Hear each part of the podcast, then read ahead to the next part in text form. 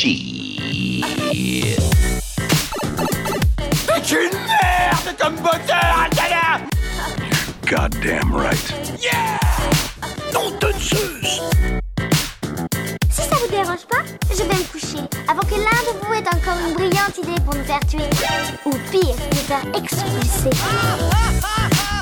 You are a slave, Neo. Vers l'infini Bonjour à tous et bienvenue sur La Claque, l'émission qui vous propose un retour sur cette œuvre qui vous a bouleversé. Comme chaque mois, on a le droit à un thème et le thème du jour, c'est le dépassement de soi. Et pour en parler, nous allons accueillir aujourd'hui autour de la table Gabriella. Tu es docteur en biologie, interaction et diversité adaptative des plantes. C'était un peu compliqué à dire, mais ça va. Pas trop stressé pour aujourd'hui? Non, ça va. Eh oui, parce qu'on est sûr que tu vas te dépasser. on fait déjà les jeux de mots, c'est très bien. En parlant de jeux de mots, Ludwig, ça va bien? Toujours debout, toujours vivant. Oh bah un petit cancer, mais ça va. Il y a aussi autour de la table Jordan et Mathieu, comment allez-vous? Comment ils vont euh Euh, Moi, ça va très très bien. Toujours super content d'être sur le plateau de l'émission. Nickel. Eh bah toujours vivant, toujours debout et toujours content.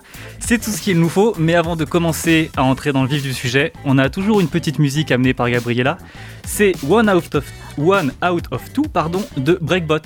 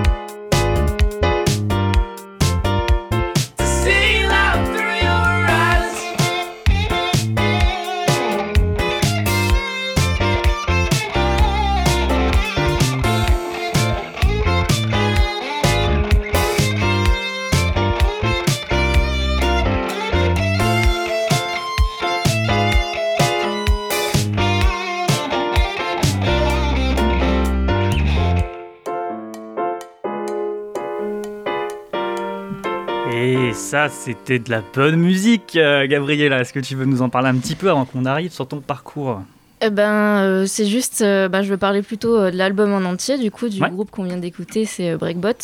Et l'album, c'est By Your Side, et c'est toujours un album que j'adore écouter, et du coup, bah, ça a été difficile de choisir qu'une chanson. Mais vraiment, c'est c'est un album que je peux écouter euh, tout le temps pour, euh, pour euh, me motiver, ça va me mettre de bonne humeur et accessoirement danser dessus. Et voilà, c'est vraiment un album que, que j'adore et j'adore écouter toutes les musiques. Un album multi-usage alors. Voilà, c'est ça. Mais donc, on va revenir un peu sur le thème de l'émission, comme je l'ai dit tout à l'heure, le dépassement de soi. Toi, tu t'es dépassé ces trois dernières années parce que tu as fait une thèse, je vais pas redire l'intitulé parce que je vais me tromper. Donc déjà, maintenant, elle est docteur, donc je veux qu'on applaudisse tous autour de la table. Ouais. Merci. Tu vois la poêle Voilà, un petit peu, voilà, un petit peu de baume au cœur, ça fait toujours plaisir le matin. Donc voilà, donc du coup, je disais, se dépasser, c'est quelque chose que tu as connu ces trois dernières années, parce que tu as fait une thèse.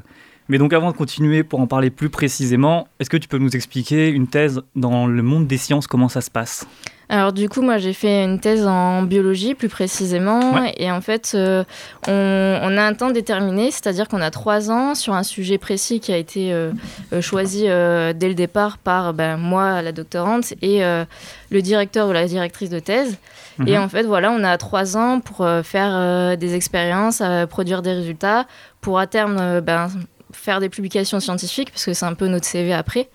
Et euh, ben, on a aussi un mémoire à faire à la fin, qui va être évalué ben, par euh, des chercheurs qui sont indépendants euh, à nos travaux, et par contre qui sont spécialistes de ton domaine. Et après, il y a aussi une soutenance orale qui va un peu finaliser les trois ans de, de thèse et, et valider en fait le diplôme. D'accord, bah c'est un sacré programme, Voilà. mine de rien. Et donc du coup, concernant ta thèse, est-ce que tu peux nous en parler un peu plus? Alors, euh, bah, j'ai fait une thèse euh, qui allie en fait la biologie végétale et la microbiologie parce que j'ai étudié la symbiose euh, entre un arbre qui est le pin maritime et un champignon microscopique dont je ne dirai pas le nom qui est trop compliqué. Ah, Moi je peux le dire si vous voulez. et, et en fait, j'ai étudié leurs relations. Je me suis surtout focalisée sur le côté du champignon où j'ai essayé de comprendre comment il faisait pour euh, échanger des ressources avec euh, sa plante hôte et surtout euh, donner du potassium qu'on- qu'il trouve dans les sols et le redonner à l'arbre. Voilà. D'accord, mais donc comme tu nous as dit, ce sujet-là, c'est pas toi qui, c'était toi qui le décide ou c'est un sujet déjà choisi de base et après toi tu dois t'adapter Alors en fait, c'est euh, c'est un peu un peu moi et un peu le moi c'était ma directrice de thèse. En fait, on est on est dans une équipe d'accueil, donc il y a un sujet euh, de, de de recherche euh, au sein d'un laboratoire. Et après, ben, dans, dans chaque équipe, chaque chercheur a un peu un thème précis. Et du coup, moi, là, ma, ma directrice de thèse, elle travaille déjà justement sur cette symbiose entre le pain et le champignon. Et euh, en plus, j'avais fait déjà, avant de faire la thèse, un stage de six mois euh, avec mon master avec elle. Ouais. Donc ça s'était bien passé, etc. Et euh, donc, elle m'a demandé justement si je, je voulais bien continuer sur ce sujet-là, si ça m'intéressait. Et comme c'est vraiment le, le type de sujet qui m'intéresse en biologie, bah, j'ai bien voulu continuer du coup. D'accord.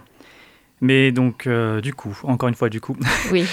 la, la thèse, c'est la suite d'un master, j'imagine, comme dans toutes les, comme dans toutes les matières euh, artistiques, scientifiques, etc.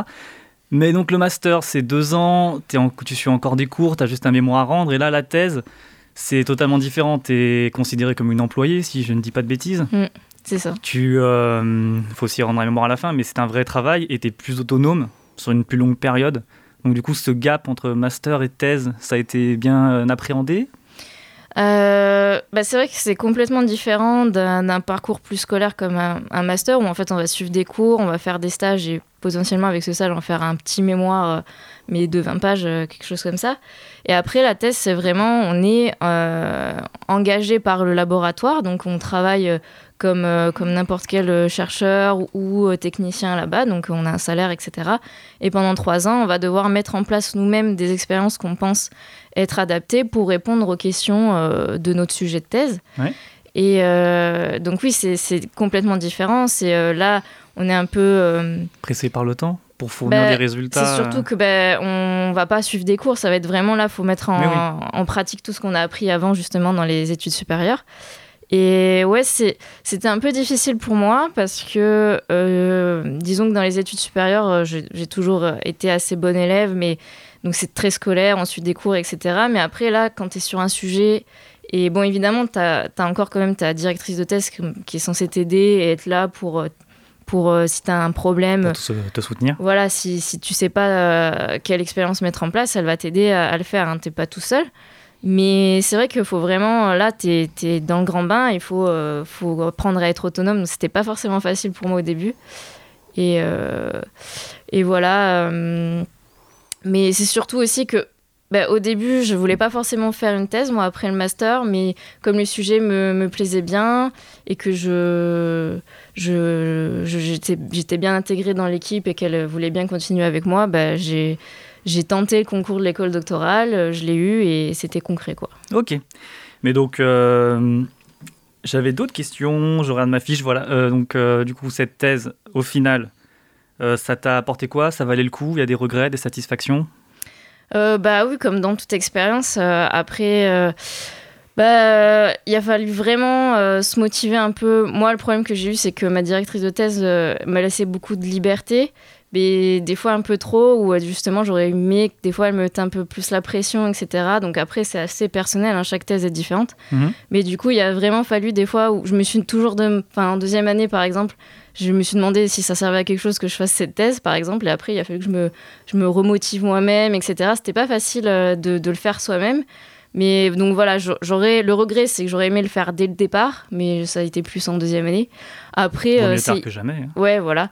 Et après, je me dis que ça fait partie de l'apprentissage et au final, euh, euh, ouais, c'est une, bonne expérience, rien que au niveau personnel et professionnel, puisque professionnel, t'apprends encore plein de choses, et personnel pour justement bah, s'affirmer, euh, essayer de, de gagner un peu de confiance en soi pour justement, bah, tu fais des expériences, faut que tu les assumes et il faut que tu, ben, que tu sois fier de ce que tu fais, quoi. Donc euh, voilà. Ouais, c'est le grand bain, quoi. T'es t'es toute seule, euh, faut gérer. C'est pas toujours facile, il y a des moments de doute, mais ça permet un peu de, ouais, de prendre confiance en soi et de se dire, bah, t'as fait des choses, ça marche pas, bah, essaye d'autres choses et voilà.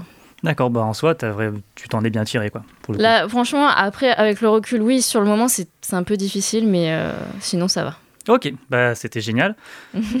Moi, la seule chose que j'ai compris, c'est que tu bossais sur des champignons. Je sais pas si pour les autres c'était pareil. C'est hyper clair. Ah, merci Jordan. Mais donc, là, on vient de passer, on vient de faire ton parcours, mais là maintenant, on va passer sur ta claque. Ton film, c'était Le Voyage de Chihiro, et on a un petit extrait avec nous. Madame, je veux que vous me donniez du travail. Je t'ordonne de te taire Seulement quand on me donnera du travail. La ferme, silence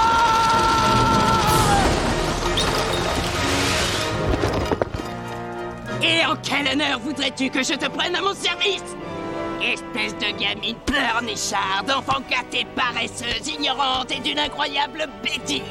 Je n'ai absolument rien à t'offrir, ma jolie. Si tu t'imagines que j'ai besoin de toi à moitié, déjà bien assez de fainéants dans les pattes du matin au soir mais si tu insistes, je peux te réserver un sort pire que la mort. Je peux te condamner aux travaux forcés jusqu'à ton dernier souffle. Eh bah dis donc, elle est, elle est un peu effrayante, cette sorcière. Ouais. Est-ce que du coup, tu veux nous parler un petit peu plus du film? J'ai dit que c'était Le Voyage de Chihiro, mais je t'en prie, euh, fais-nous un petit synopsis, par exemple. Ouais, euh, bah, du coup, c'est euh, un film des studios Ghibli, euh, fait par Hayao Miyazaki.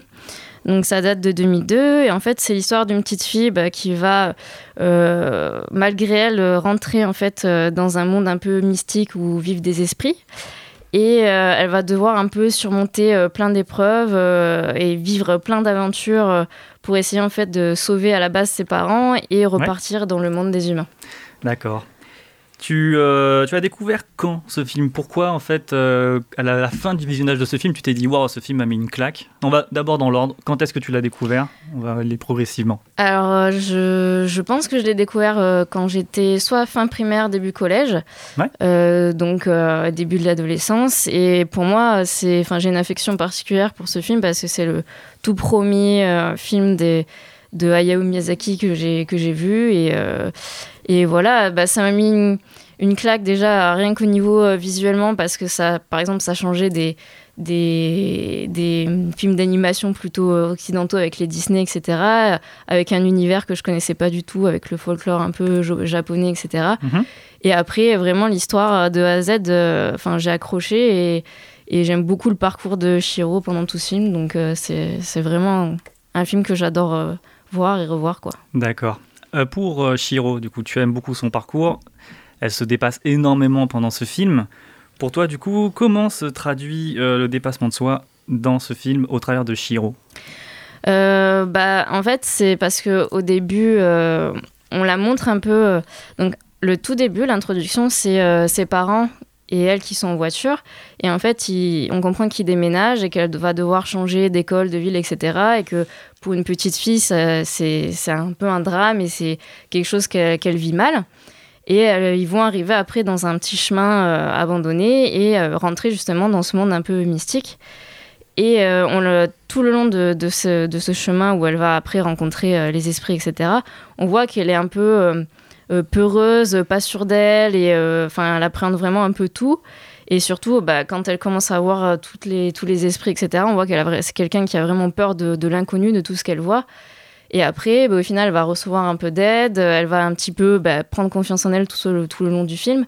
Et au final, euh, enfin, la Chihiro du début et de la fin, c'est plus du tout la même parce qu'on voit qu'elle prend de l'assurance et qu'elle arrive à faire des choses que je pense qu'elle aurait même pas imaginé au début euh, du film. Et euh, on voit vraiment que ben elle a plus peur à la fin, elle va même oser des choses qu'elle n'oserait pas au début quoi. Oui, il y a, il y a une scène qui, qui montre très bien ça. C'est euh, deux scènes plutôt. C'est le moment où euh, elle descend les escaliers au début du film. Là, elle y va vraiment très très calmement. Elle a peur, puis Mm. elle se vautre à la fin euh, Oui. en beauté. Alors que plus tard, au milieu du film, il faut qu'elle refasse à peu près le même chemin. Là, elle va courir tout droit sans, sans sourciller sur le tuyau qui s'écroule C'est sous ses pas. ça, Il y a vraiment une, euh, une différenciation euh, Bah, bien significative. Entre ces deux scènes, euh, un escalier, ben, tu peux quand même le prendre normalement et, et ben, elle l'aurait su pas trop de le faire. Et après, beaucoup plus tard, euh, justement, comme elle euh, gagne confiance en elle, il faut que elle est pratiquement dans le vide. C'est un tuyau un peu limite rouillé qui va, qui va vraiment, Pas très stable. voilà, qui va se détruire si elle se met dessus. Mais elle sait qu'il faut qu'elle le fasse pour aller, euh, pour aller sauver son amie. Et du coup, tu vois qu'elle se motive euh, et qu'elle court le plus vite possible sur ce tuyau et que voilà, ça montre que là, elle a plus peur d'aller de l'avant et de d'essayer d'aller faire des choses quoi. Et il y a aussi un univers, un folklore, comme tu as dit, euh, très très grand. Moi, c'est vraiment ce qui m'a. ce qui- On va pas dire choqué, mais ce qui m'a vraiment surpris dans le film, c'est qu'on a l'impression que Shiro évolue dans un univers qui la dépasse et qui nous dépasse nous, qui est bien plus grand que ce que le film pouvait proposer. Et donc, en parlant de cet univers, tu as une créature un peu qui, qui sort du lot pour toi? Euh, c'est difficile de répondre parce que je trouve que dans ce film, tous les personnages secondaires sont, sont réussis et ils ont chacun leur personnalité, ils sont un peu complémentaires. Après, ben, j'aime beaucoup euh, Aku parce que c'est le premier personnage qu'on voit qui va l'aider. Euh, j'aime beaucoup le Yubaba qui est euh, représenté comme la qui est méchante assez charismatique, mais tu vois que finalement elle est elle a quand même des, des côtés un peu, on va dire, humains. Elle est pas si méchante que ça. Elle doit, enfin, elle, a- elle, a- elle dit quand même qu'elle va promettre de, de la libérer à la fin si elle arrive à Elle voilà, si elle arrive à, à deviner son énigme, etc. Donc voilà, je trouve que c'est des personnages euh, tous les deux charismatiques. Après, évidemment, bah, j'aime bien euh, Shiro, euh, le sans visage, euh, voilà. Mais pour euh, t'aimes bien Shiro, mais moi en fait il y a un truc aussi que j'ai vu pendant ce film, c'est que Shiro, donc c'est une petite fille comme tu as dit, dans un univers qui la dépasse. Et ben en fait moi la seule chose que je voir tout de suite, c'est que cette petite fille c'est toi pendant ta thèse. Ouais, c'est un peu ça. Tu t'identifies un peu en elle. euh, Ah bah carrément. Comment ça se passe euh, bah, parce que moi, je, c'est vrai que j'ai toujours un, un complexe au niveau du confiance, euh, la confiance en soi. Ça, c'est depuis tout le temps, depuis même les études, depuis le collège, etc. Et vraiment, bah, le, les études, c'est, ça a été un chemin pour moi pour essayer justement un à chaque fois. Voilà, c'est, ça m'a aidé à, à chaque fois de dépasser mes peurs, par exemple parler à l'oral ou, ou justement bah, là, faire un mémoire sur, sur trois ans de thèse, etc. Euh, ouais, c'est, c'est, un, c'est un peu un résumé euh, de ma vie dans les études, etc., même dans la vie de tous les jours où faut se dire, bah, faut, on a peur de quelque chose, il bah, faut essayer de, de le surpasser, quoi. même si c'est pas toujours facile. Et euh, j'ai une autre question que, dont je t'avais pas parlé avant cette émission. Euh, tu nous disais dans les petites réunions avant de faire l'émission que la fin te frustrait un petit peu quand Shiro laisse ce monde derrière elle. Mm. Est-ce que par hasard tu aimerais retrouver euh, Shiro dans un autre film où elle revient dans cet univers, le retour de Shiro Alors euh, oui, ça me frustre, mais euh, non, du coup, je j'aimerais pas un 2 parce que je trouve que justement cette, fin est un peu frustrante parce que ben je vais un peu spoiler, mais elle, retourne dans son monde et elle, elle va perdre un peu tous les amis qu'elle s'est fait dans le monde un peu mystique. Mais euh, je trouve que c'est une bonne fin parce que on, on- on voit que qu'elle a appris plein de choses dans ce monde, qu'elle va s'en sortir grandie. Et voilà, il n'y a pas à Euh, dire Ce à monde plus. la quittera pas. Moi, euh, moi, ça me frustre sur le fait que j'aimerais bien voir qu'elle retrouve des gens, etc. Mais je trouve que c'est une belle fin. mais t'as peur de euh, l'histoire de trop. Ouais, voilà. Je pense que ce serait peut-être un peu trop de revenir dans, dans le monde mystique, etc. Mais, mais voilà. Moi, je, je resterai sur la, la fin de Shiro. De toute façon, tu vas le voir en boucle et en boucle. Oui, voilà. Moi, l'ai déjà vu des dizaines de fois. Voilà. Donc, euh, Autour de la table, vous avez aussi vu le film. Est-ce que quelqu'un a envie de se lancer pour donner son avis, son appréciation? Allez, Ludwig, t'as les yeux de Merlan Free. là. Euh, le réveil. Donc, euh, pour tout vous avouer, c'est la première fois que je le découvrais en entier. Parce qu'apparemment, c'est toujours dans le cadre d'études ou soit juste parce que des amis m'en ont parlé, ils m'ont Ouais. montré des extraits.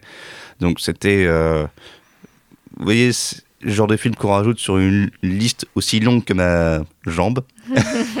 Et là, je peux enfin rayer ce, ce nom de la liste. Donc, euh, oui, un très beau film avec un, un beau message et surtout une, une animation, c'est c'est incroyable.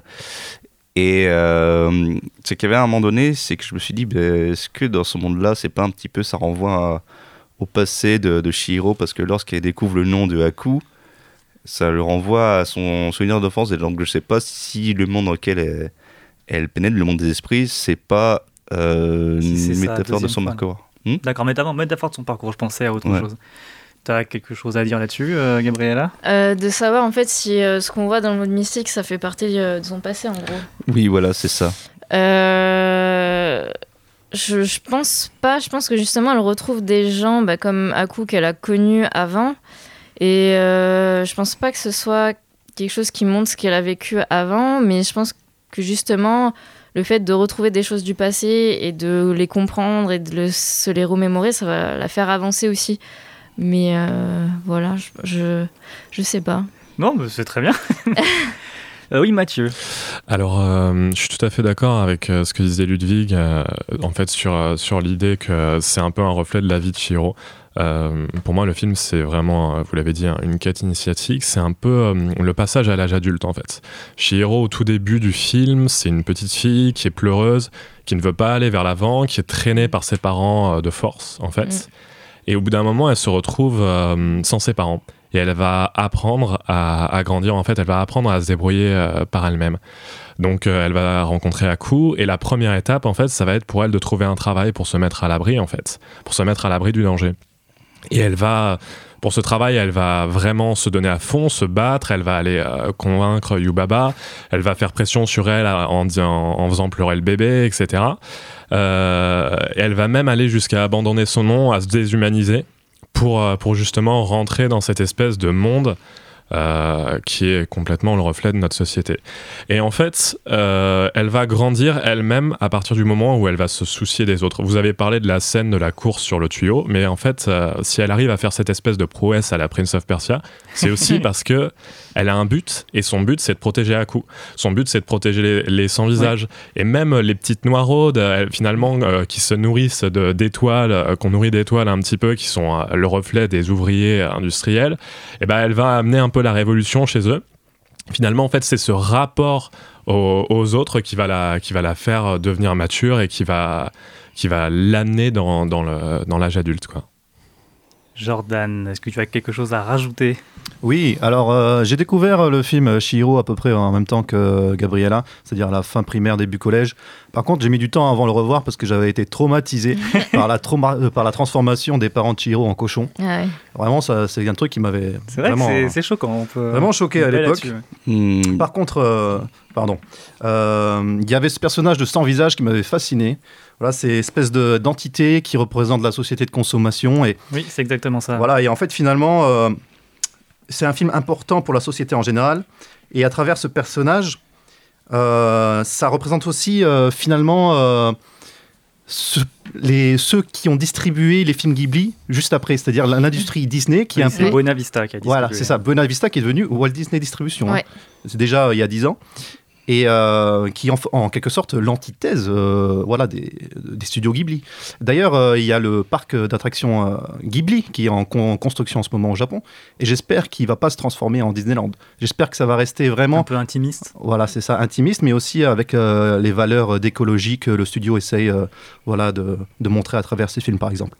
Ludwig, tu voulais rajouter quelque chose Euh, oui, c'est par rapport aux parents de Shiro qui se transforme en cochon. Euh, quand j'ai vu ça, je me suis dit, est-ce que ce serait pas une référence à Pinocchio euh, Parce que c'est pareil, à un moment donné, euh, euh, ces enfants, ils sont nés sur une île, euh, il n'y a pas d'attraction, c'est de mon souvenir de mémoire. Et justement, c'est que les enfants, ils mangent quelque chose, ils se transforment en ânes, en fait, qui deviennent un peu les ouvriers. C'est c'est vrai que ça y ressemble, mais euh, moi je dirais que comme c'est vraiment un film euh, qui est très euh, axé sur la culture japonaise et euh, essayer de revenir euh, à- aux cultures, euh, comment dire, euh, aux traditions japonaises. Effectivement, je- ça, ça y ressemble, mais euh, je vois pas trop le rapport entre, avec Pinocchio. Quoi. Non, c'est peut-être plus juste par rapport euh, à l'image du cochon qui est vraiment cette espèce d'animal qui. qui va euh, se goinfrer exactement, de plus qui- en plus. Exactement. Et donc c'est bon, vous avez terminé.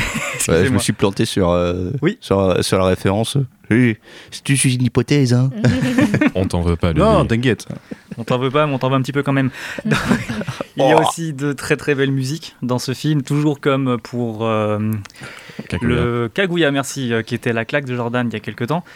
Des musiques faites par euh, Joe Hisaishi. Vous en avez pensé quoi? Vous avez aimé? Ça vous a aidé à vous transporter dans cet univers? Dès le début, ouais.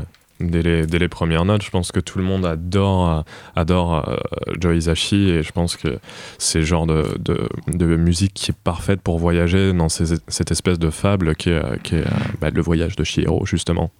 Oui, Gabriela. Oui, bah, je suis complètement d'accord du coup avec Mathieu. C'est vraiment, euh, je pense qu'on peut pas dissocier les films de Hayao Miyazaki et les musiques de son compositeur.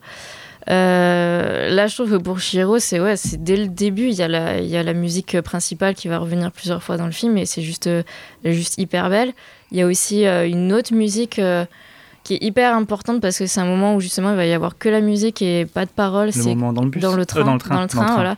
Et je trouve que c'est un moment hyper important d'ailleurs dans le film euh, où tu vois que pareil Shiro s'affirme encore plus. Mais on le voit aussi avec le sans-visage qui, Voilà. tout à- avant, était euh, bougé de partout, voulait vraiment euh, tout avoir, et là, il est patient, calme. Ouais, parce qu'en fait Shiro arrive rien. un peu à le, à le convaincre, à lui montrer que c'est pas la peine de justement de rentrer dans la surconsommation, de vouloir tout, euh, tout acheter par de l'argent en fait. Et en fait, il y a plein de choses qui s'achètent pas par l'argent et voilà.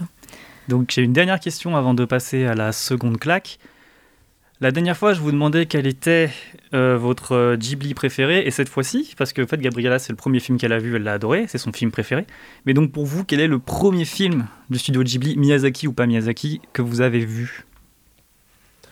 Petite curiosité comme ça. Nausicaa, Nausicaa? Ouais, euh, parce que euh, je voulais les faire plus ou moins par ordre chronologique, même si c'est pas le premier premier, C'est c'est ce un, des, plus ouais. marquants. ouais. Mais si, c'est le premier, c'est pas le premier du studio, mais après il a été rapatrié. C'est ça. Ouais. Jordan Ben, moi, ça devait être euh, Princesse Mononoke avec mes grands frères. Mais euh, je n'en avais pas un très bon souvenir à l'époque. J'étais plus, euh, j'ai plus été euh, marqué par euh, Chihiro juste après. Et toi, Ludwig Euh, moi, c'était Porco Rosso. euh, Ah, le meilleur, le meilleur, le meilleur, le meilleur. Ouais, c'est- enfin, quand on parle de Ghibli, c'est c'est le premier qui me revient en tête. Et euh, pareil, c'est bon par morceaux. Et il faudrait que je le revoie, tiens, ce serait une bonne idée. Et Et- toi, Benjamin? Euh, moi, euh, mon préféré, ça serait Nausicaa. Parce que c'est bizarrement, c'est aussi le premier que j'ai vu. J'ai l'impression que c'est ça tout le temps pour euh, toutes les œuvres globales. Mais sinon, je dirais que c'est euh, Si tu tends l'oreille. Il Hmm. n'y a rien de mystique, rien de spécial, mais le- la relation entre les deux personnages, j'ai trouvé ça excellent. J'aimerais juste dire un truc sur euh, Miyazaki. Maintenant qu'on en parle, ce mec, quand même, crée des personnages féminins hyper intéressants. Oui. Et Ouais. euh, c'est. euh, Il y a toujours des personnages forts quoi. Ouais, et regardez tous ces films, vous trouvez toujours un personnage féminin hyper bien travaillé, et ça, c'est vraiment une force dans le cinéma. Alors qu'actuellement, généralement, quand on essaie de faire des personnages féminins forts, c'est pas souvent bien fait parce qu'on a un peu peur de se heurter à la populace ou. euh, Oui, c'est- et puis c'est un peu plus calibré. quoi. Alors, d- très vite, Jordan, après, on va changer de claque. Et en plus, euh, voilà, des personnages féminins forts. euh, L'écologie qui est vraiment au cœur des films Ouais. Ghibli, qui est Mhm. très important, et qui était déjà là avec Nausicaa en 1984, avec Ouais. le manga. Donc euh, Ouais. vraiment, euh, Hyper Voilà. tôt, ouais. Oui, c'était un, c'était un visionnaire, tout simplement. Vive Miyazaki. Voilà, vive Miyazaki, tout son cœur. Donc, euh, on a terminé avec le voyage de Shiro. C'est un très beau film. On vous le conseille si vous l'avez pas vu. On espère ne pas trop vous avoir spoilé. On espère surtout vous avoir donné envie de le regarder. Mais là, on va passer à la seconde claque.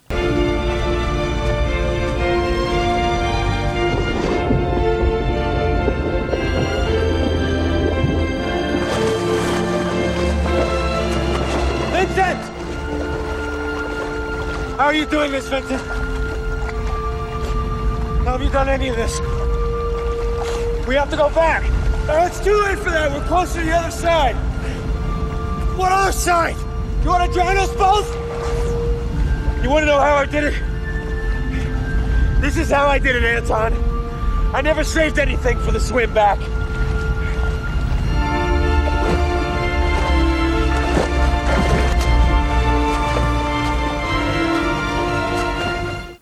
Et voilà, c'était un extrait de Bienvenue à Gattaca de Andrew Nicole, où on entend tout simplement Michael Phelps donner son petit conseil pour réussir, Ah, t'es dur. pour, pour réussir à avoir la médaille d'or à tous les coups.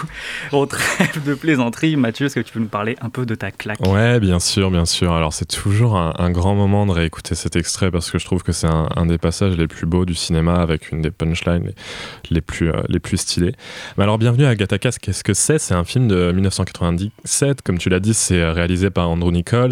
Euh, C'est un film de science-fiction qui se passe dans une société bah, pas tant dystopique que ça, dans une société qui pourrait très bien être euh, notre société dans 20, 30 ans, où en fait euh, la procréation assistée est devenue un peu la norme et on est complètement tombé dans une, euh, dans une euh, science de l'eugénisme. Alors, Ah. le, euh, pardon, l'eugénisme, pour ceux qui ne savent pas ce que ça veut dire. Ah, L'eugénisme, en fait, euh, c'est euh, c'est le principe d'a- d'a- d'améliorer l'humain pour qu'il soit euh, le, le mieux possible. En fait, on avait eu ça avec les théories nazies euh, pendant la Seconde Guerre mondiale, où euh, de manière génétique. la pureté aérienne, où euh, voilà, on, on éliminait un petit peu tout ce qui sortait du cadre de la pureté aérienne. Là, dans le film, ça, hum, c'est beaucoup plus probable que, que ce qui nous est arrivé dans les, enfin, ce qui est arrivé dans, dans, les, années 40, euh, c'est beaucoup plus probable d'arriver, puisque c'est euh, tout simplement euh, sélectionner les meilleurs gènes chez des parents pour que les enfants aient le meilleur patrimoine génétique, en fait, tout simplement. Donc pas de myopie, pas de calvitie, une grande taille, forme physique, etc. Des espèces d'êtres parfaits, comme c'est dit dans le film. Et en fait, on, va suivre l'histoire de Vincent, qui est un enfant du destin. Euh, ces espèces d'enfants qui, euh, au début de la, de la période où euh, les enfants sont procréés de manière eugénique, eux, les enfants du destin, sont encore conçus de manière naturelle et en fait n'héritent pas du patrimoine génétique le meilleur de leurs parents.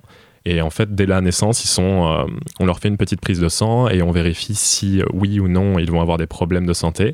Et Vincent a 80% de chances de développer une maladie du cœur euh, et de mourir avant 30 ans. Donc voilà, on suit l'histoire de ce garçon, mais ce garçon qui va être exclu de la société et qui va avoir quand même comme rêve d'aller dans les étoiles, d'aller sur la, lune de Saturne, Titan, et de devenir donc astronaute. Ok. Donc, même question que pour tout le monde. Ce film, tu l'as découvert comment? Alors, euh, ce film, je l'ai découvert l'an dernier, ce qui est assez tard. Un Gattaca, c'est un peu le, film que tout le monde devrait voir. On en a tous entendu parler, je pense, euh, par un proche, mais on l'a tous un peu raté. Parce que finalement, il a, bah, pas très bien marché au cinéma. Et euh, il a pas. C'est euh, ça. avec Il y les a... nombreux films qu'on peut avoir. Et après, il y a eu des gros films de science-fiction qui sont sortis les années suivantes, qui ont beaucoup plus ma- marqué. Comme on avait dit, il y avait Matrix, etc. Il y a eu le, le retour de Star Wars euh, avec la menace fantôme en 99. Donc, euh, il est un peu passé euh, à la trappe. Rappelons, le film, euh, rappelons que le film est sorti en 97. hein, je ne Oui. sais pas si on l'a Ouais, oui, je l'ai dit, ouais. Ah. Ouais, ouais, Le film est sorti en 97, effectivement. Euh, C'était un super film quand même. Et donc moi, je l'ai découvert euh, comme ça, euh, parce que euh, j'avais regardé Brasil et j'étais dans cette espèce de Brasil, Blade Runner, de- cette espèce de re- redécouverte des vieux films de science-fiction que j'avais ratés. Vieux, entre guillemets. Le futur du passé maintenant, on peut dire. Le futur du passé, ouais. Euh, Belle conjugaison. Euh, le... Donc on parle un peu de, tu nous parles un peu de, de ce monde euh, dans lequel ils évoluent, mais est-ce que ce monde-là, toi, ne te fait pas peur? Est-ce que tu n'as pas peur aussi que ça se que ça se réalise dans la société dans laquelle on vit? Ouais, c'est compliqué comme question parce que finalement, est-ce que euh, toi, si demain tu as des enfants, tu n'as pas envie qu'ils aient le meilleur patrimoine génétique du monde? C'est euh, c'est un peu ça le, le questionnement du film, c'est ça qui est hyper intéressant. Il traite l'eugénisme euh, sous plein, plein, plein de facettes différentes et euh, surtout la discrimination. Qu'est-ce que ça va entraîner en fait? Parce que Vincent, il de, ce mec, il est hyper doué. Dans notre société actuelle, ça aurait été vraiment un, un cas. Mais, mais il, est rejeté par la société, en fait, il est complètement discriminé. Et on voit, pareil, les êtres parfaits qui, qui, finalement, vu qu'ils sont parfaits, ils ont plus de but dans la vie. Et euh, on le voit avec le personnage de Eugène. Alors, je vais, je vais juste préciser, Vincent, il va rentrer à Gattaca, qui est l'institut qui envoie sur la ligne de, Titan. Et pour rentrer à Gattaca, il va se faire passer pour un être parfait. Il va prendre la place de, de, d'Eugène qui lui, Jérôme Eugène Moreau. Jérôme, Jérôme Eugène, mais il, se, il veut se faire appeler Eugène pour rappeler l'eugénisme d'ailleurs. Euh, en fait, ces deux hommes, ils vont partager une même identité. Vincent et Eugène vont être tous les deux Jérôme. Et du coup, en fait, euh, Eugène, c'est un, un être parfait qui a eu un accident qui est euh, en fait qui, qui est passé sous une voiture et qui est paralysé. Et du coup, il prête son identité, Jérôme, il prête son identité à Vincent pour qu'il entre à Gataka et qu'il réalise ses rêves. Et en fait, c'est super joli. Je trouve que Jude Law et, et Ethan Hawke jouent très bien ensemble. Et c'est super joli dans le film comme ça s'articule euh, leur relation. À un moment, Jude Law le dit à la fin du film. euh, euh, tu m'as prêté, je t'ai prêté ton, mon tu corps ton et tu m'as donné ton rêve. Et c'est juste magnifique parce qu'effectivement, euh, et, euh, Vincent, c'est un mec qui se bat, il, a, il, est- il lutte contre le destin et en même temps, euh, bah, finalement, il arrive à, à faire des prouesses que, que les êtres parfaits sont, sont même pas censés arriver tous à faire. Et, euh, et Vincent, lui, il arrive enfin à trouver un but dans sa vie, c'est d'aider. à- euh, pardon, Eugène arrive à trouver un but dans sa vie, c'est d'aider Vincent. Mais donc, on reste, en restant sur les êtres parfaits, euh, donc avec le génisme, il y a de plus en plus d'êtres parfaits, voire quasiment que ça dans cette société. Donc au final, ils sont à peu près tous, euh, tous normaux. Tu as quelque chose à développer sur ça ou? Ouais, bah déjà, en plus, ça se retranscrit vachement dans, dans l'atmosphère du film, hein, euh, avec leur coupe parfaite, leurs vêtements euh, très ternes, etc. Ils sont complètement. très aseptisé aussi. Ils sont complètement déshumanisés en fait. Ils n'ont pas de nom. Ils n'ont pas de nom. euh, les, les collègues de, de Vincent, on ne les rencontre jamais. Même Uma Thurman, il me semble, on- son nom n'est jamais cité, si je dis pas de bêtises. Euh, je ne m'en Il souviens me, pas. il me semble pas. Non, Donc euh, ça crée vraiment une ambiance très particulière dans, ce, dans cette architecture euh, moderniste des années 50-60. Comme tu disais, en fait, c'est un... C'est de la vieille science-fiction en fait, Euh, mais c'était c'était voulu. hein. Dans les années 97, ils n'ont pas mis d'effets spéciaux, mais ils ont choisi de tourner dans ces, dans ces décors des années 60 pour vraiment donner un aspect très brut, très, lissé euh, à l'œuvre. Et, euh, et effectivement, bah, comme, comme je l'ai dit plus tôt, ça, ça, dé- ça déshumanise complètement la chose. On est dans une société aseptisée où finalement, euh, il n'y a, plus, euh, y a plus de perfection. En fait, l'imperfection devient la perfection. Et on va terminer avec une dernière question avant de passer aux avis euh, des autres, per- des autres personnes autour de la table. La question que je n'ai pas posée à Gabriella parce que je n'ai pas eu le temps. VF ou VO pour ce film pour toi? Je l'ai vu en VO la première fois, je l'ai vu en VF euh, avant-hier soir, et euh, je dois avouer que la VF est de très bonne facture. Euh, mais euh, c'est comme vous préférez. Là, après, euh, franchement, je conseille les deux. Il n'y a, pas de- il y a pas de préférence. Généralement, les films euh, avant les années 2000 sont en, V- en VF pardon, plutôt de bonne facture. Et en parlant d'amoureux de la VF, Ludwig, encore une fois, qu'as-tu pensé de ce film? Ah, magnifique ce film. Et c'est pareil, c'est que j'ai découvert euh, bah, tout récemment. Tout comme Le Voyage de Chihiro, c'est que un film qu'on rajoute à cette longue liste que je peux enfin barrer. Et c'est pareil, c'est que j'avais euh, un a priori euh, biaisé. C'était pas genre je disais non, c'est nul. Non, c'est plutôt. euh, je je m'attendais à un autre film en fait. Alors vraiment un gros, plus grosse science-fiction. Tu t'attendais à quoi exactement? Alors, vraiment à quelque chose qui se passe dans l'espace en fait. Et j'étais pas loin, j'étais pas loin parce que ça parlait effectivement de l'espace, mais c'est pas le sujet. Et euh, c'est pareil, c'est aussi l'histoire de quelqu'un qui refuse euh, d'être assouvi par le destin euh, juste parce que ses conditions physiques euh, n'est pas euh, adaptées à la société. Il refuse de, de suivre leur avis. C'est euh, très américain, ça d'ailleurs. hein, cette espèce de figure du battant qui va lutter Ouais, contre son le- destin. Il faut meilleur, construire euh, sa propre destinée. euh. Voilà, self-made man et tout, mais bon, je pense qu'après, c'est c'est pas uniquement américain, ça parle à peu près à tout le monde aussi. Et euh, puis surtout par rapport euh, avec son frère, justement, euh, son frère qui, lui, a été créé C'était parfait. voilà, par le génisme, justement, et que finalement, ils avaient, justement, dans le film, ils, ont un- ils font un espèce de duel où ils vont à la plage, puis ils vont nager le plus loin possible. Et son frère lui a dit euh, Bah non, je vais gagner, du sûr, t'as aucune chance, parce que toi, t'es asthmatique et tout. Euh. Enfin, il dit pas qu'il est asthmatique, mais il dit qu'il a, Ouais, a les gros probabilités sont pas de ton côté. hein. voilà, et finalement, c'est son frère, euh, celui qui est, qui est parfait, euh, qui se noie. Et c'est celui qui a le défaut qui le sauve. Je trouvais ça que c'était le plus beau moment du, euh, du film et tout. Après, je vais pas vous spoiler, mais retenez bien ce, ce passage. à la plage. Voilà, Si le- vous avez écouté l'extrait, de toute façon, c'est légèrement spoiler. Ouais, spoiler. Euh, Gabriella, est-ce que tu avais déjà vu le film avant? Qu'est-ce que tu as quelque chose à dire sur ce film? Parle-nous.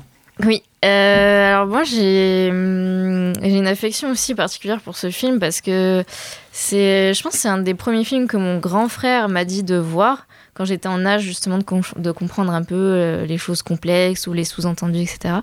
Et du coup déjà à l'époque j'en avais eu une forte impression. Et là, en le revoyant, je l'ai pas revu depuis, je l'ai revu que récemment en étant adulte, et je sais pas, ça m'a encore plus plu, parce que quand tu es adulte, tu comprends encore plus de choses. Et j'ai trouvé que c'était un, magnifique film, Euh, j'ai trouvé ça limite poétique aussi par moments, Euh, je trouve qu'il est doux, et ça traite d'un sujet assez important, mais euh, de manière, euh, je sais pas, délicate, et c'est vraiment quelque chose que je retiens de ce film. Délicate et intelligente aussi. Voilà, et pareil, j'a- j'adore euh, les, les jeux d'acteurs avec euh, Jude Law, Ethan Hawke et Uma Thurman, je trouvais qu'ils jouaient super bien. Et bah, comme tout le monde l'a dit, j'ai- j'aime bien le message derrière de bah, c'est pas parce que on va te dire que tu n'y arriveras jamais que ça va être le cas. Si tu te dépasses, si, si tu y crois et que tu t'arraches, bah, tu peux arriver à faire des belles choses et voilà. Donc euh, j'ai vraiment, moi j'adore ce film. Et j'adore la musique aussi. Je- J'en ai, on n'en a pas parlé, mais euh, Ben, on je trouve que euh, la musique est super belle. La, la musique a été faite par euh, Michael Nyman, Nyman, je ne sais pas comment ça se Nyman. prononce. Nyman. Neymar. Euh, bon, on, va, on va continuer avec Jordan. La musique, est-ce que ça t'a ému? Ouais, la musique, elle, elle est superbe, évidemment. Bon, je sais pas trop quoi dire sur la musique, je, je peux pas argumenter plus. Alors mais- c'est un, compositeur de musique classique, il est pas, il est pas hyper connu pour ce qu'il a fait euh, au niveau des, du Oui. cinéma, euh, Michael Nyman. Yes, yes. En tout cas, je peux parler de, de Gattaca, qui Mais un on va que, continuer sur Gataka alors. voilà, que j'ai adoré. que j'ai adoré. Et euh, tout à l'heure, tu parlais du, du futur du passé. Ouais. Et puis c'est exactement ça, parce que voilà, maintenant avec le Face ID, je suis désolé, ils n'avaient pas anticipé ça, mais euh, il n'y aura pas eu de film. hein. C'est-à-dire que euh, voilà, Vincent aurait été reconnu depuis le début, et puis, et puis voilà. Mais bon, évidemment, c'est c'est un parti pris. Tout à l'heure, on parlait de, voilà, de cette esthétique années 60, alors que c'est un film des années 90. Et moi, ça me fait penser aussi le- au fait que euh, ce film s'inspire évidemment des euh, romans d'anticipation. On pense à George Orwell, évidemment, c'est la base 1984. Mais moi, je pense surtout au euh, roman qui s'appelle Le meilleur des mondes de Aldous Huxley, qui est euh, Mmh, clairement sur l'eugénisme. Et euh, pour moi, en quelque sorte, c'est l'adaptation filmique qu'on n'a jamais eue de ce roman, sachant qu'il a essayé des- il a failli être adapté plusieurs fois, notamment par Ridley Scott qui avait eu les droits et qui voulait faire euh, du héros de- du meilleur des mondes, qui voulait faire de Leonardo DiCaprio le héros euh, du film.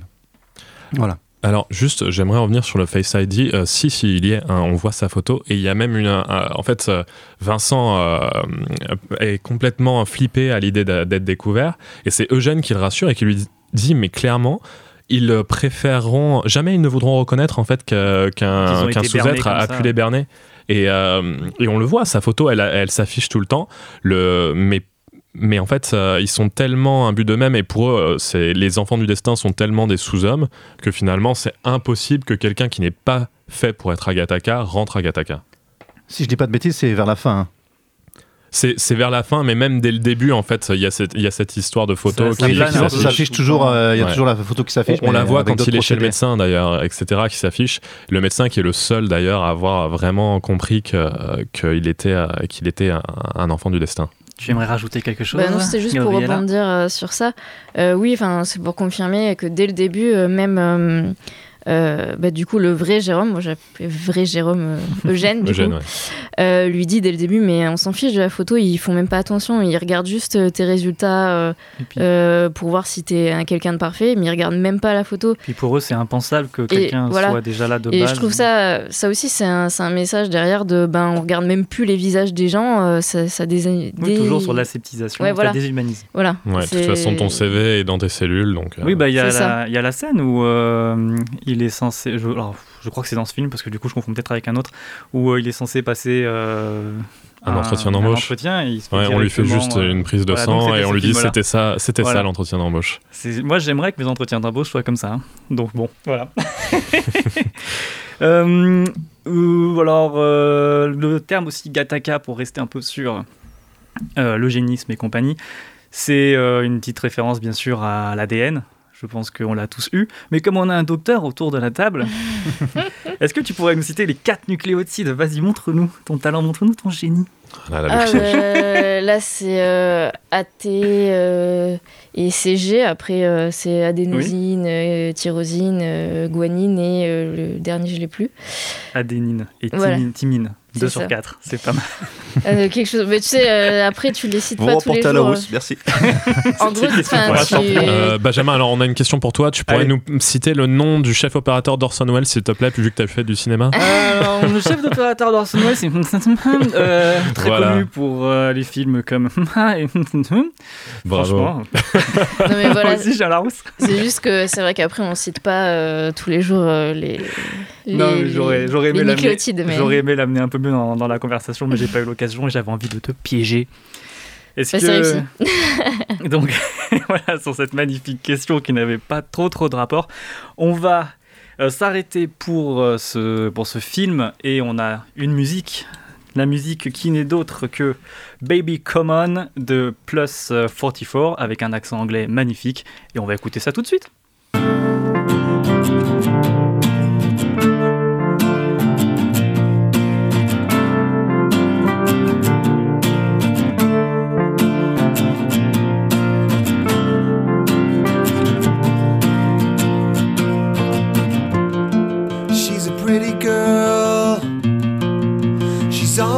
Falling down.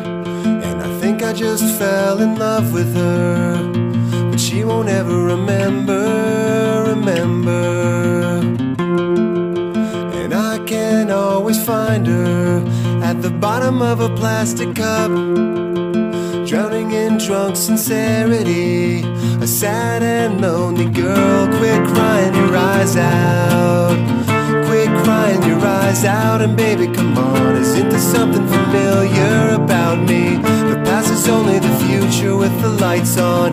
Quit crying your eyes out, baby.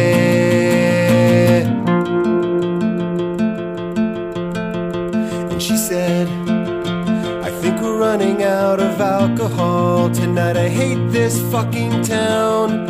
And all my best friends will be the death of me. They won't ever remember, remember. So please take me far away before I melt into the ground. And all my words get used against me. You sad and lonely girl, quit crying your eyes out. Quit crying your eyes out, and baby, come on. Isn't there something familiar about me? The past is only the future with the lights on. Quit crying your eyes out, baby.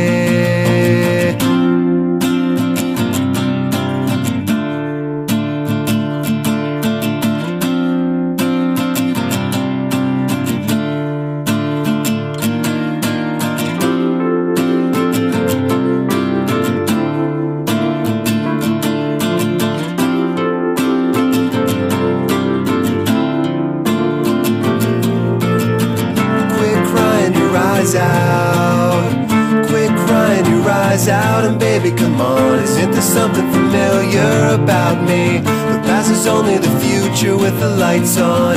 Quit crying your eyes out. Isn't there something familiar about me? Quit crying your eyes out. The past is only the future with the lights on. Quit crying your eyes out, baby. Et la récré est terminée, on est de retour sur la claque, toujours avec le même thème, qui est le, dé- le dépassement de soi, je vais réussir à le dire un de ces quatre.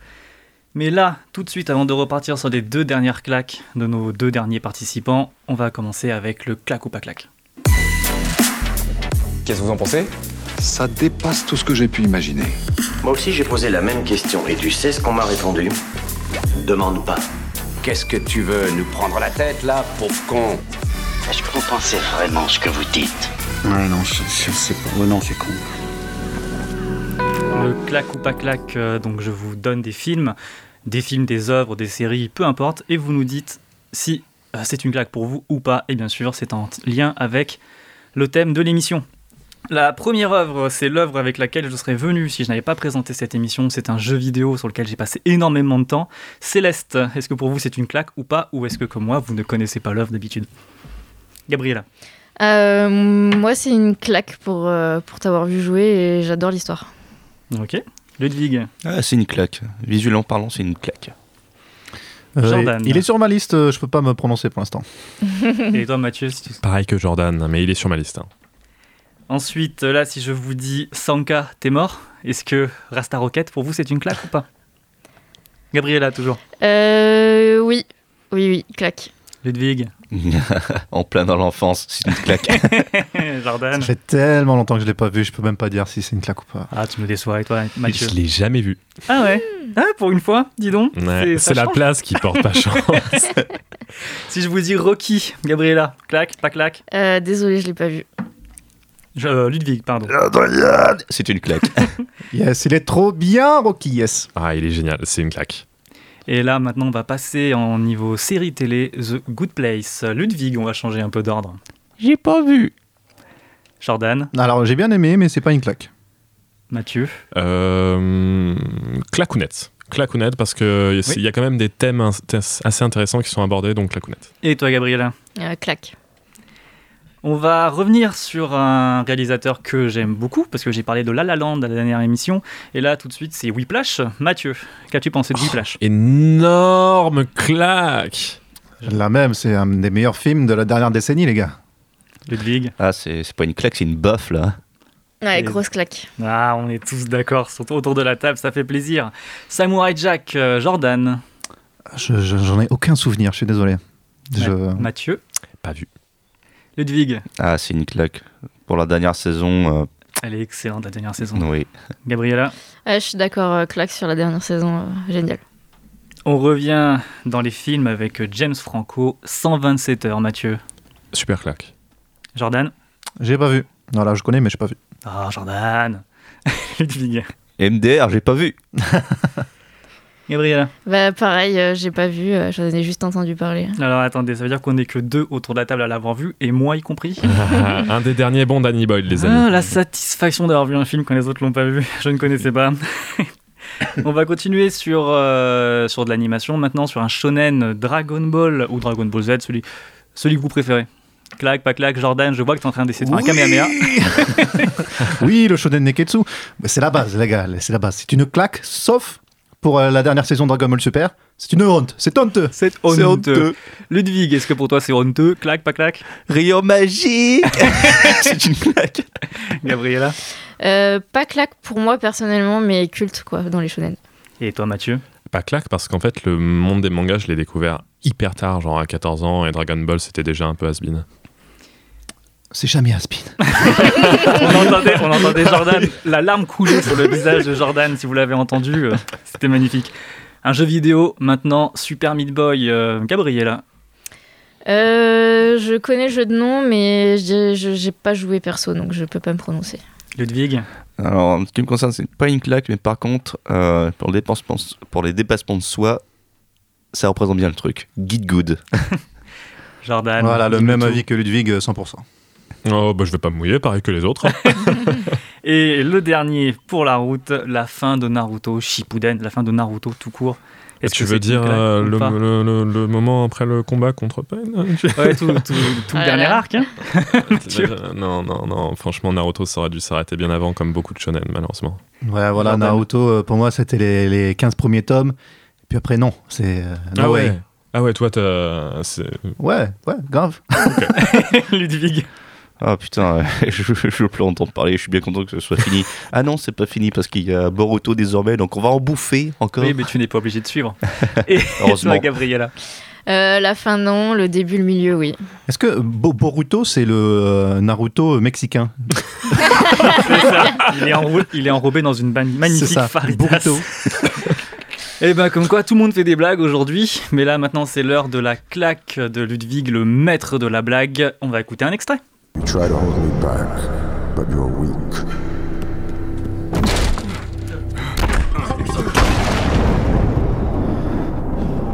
You know it in your soul. You're nothing but a hollow shell.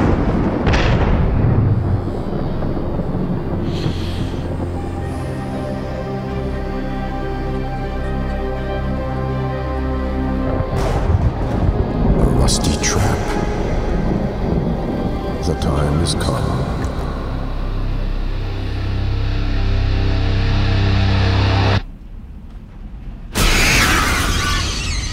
va parler chauve-souris aujourd'hui avec euh, The Dark Knight Returns, partie 1. Donc un Batman, bien évidemment. Ludwig, est-ce que tu veux nous en parler un petit peu? Alors oui, Batman The Dark Knight Returns, c'est une adaptation du comics euh, de scénarisé et illustré par Frank Miller, sorti en 87. Et le film en 2012. Oui, tout à fait, en 2012, euh, en deux parties d'ailleurs, parce que le comics de base, il est assez conséquent, il était en quatre tomes. Et donc là, ils ont réussi à faire l'audace d'adapter tout le comics, mais on le divisé en deux. Donc l'histoire, c'est que ça se passe dans un Gotham City en futur euh, dystopique, où l'on suit un, Bat- un Bruce Wayne euh, euh, vieillissant dans la mi-cinquantaine et aigri, et euh, cela fait dix ans qu'il a été poussé, euh, il a dû mettre euh, Batman à la retraite, suite à la mort de, de son ancien Robin. Mais euh, suite à l'escalation de violence avec euh, l'insurrection d'un nouveau gang euh, toujours plus violent qui s'appelle les mutants, il ne peut s'empêcher de revenir euh, à ses origines avec, euh, et remettre la cape de Batman. Ah, mais il revient bien sûr bah, vieilli, parce que Mm. euh, comme on voit dans le film, euh, cheveux blancs, j'imagine. Ouais, c'est bon, Ouais. cheveux blancs, merci. Donc voilà, c'est un Batman euh, qui combat le Joker, mais aussi l'arthrose maintenant, qui remet le costume.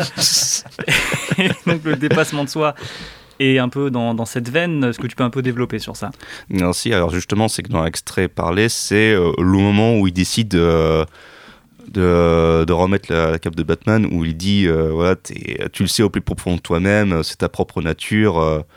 Euh, Le démon l'a jamais vraiment quitté. Oui, voilà, c'est ça. Et que, en fait, quand il voit justement la montée en violence, où euh, on apprend que par le biais de- des médias, je reviendrai sur les médias où euh, ils indiquent que les mutants, bah, c'est devenu encore plus violent que le Joker.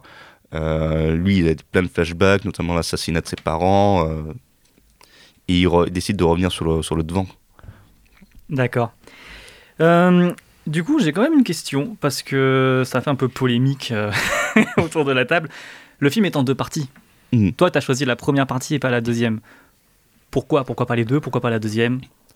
C'est simple parce que je trouvais que la première partie c'était justement le fait qu'ils euh, reviennent sur le terrain, c'est euh, euh, c'est comme un espèce de, de, re- de retour sur comment l'expliquer.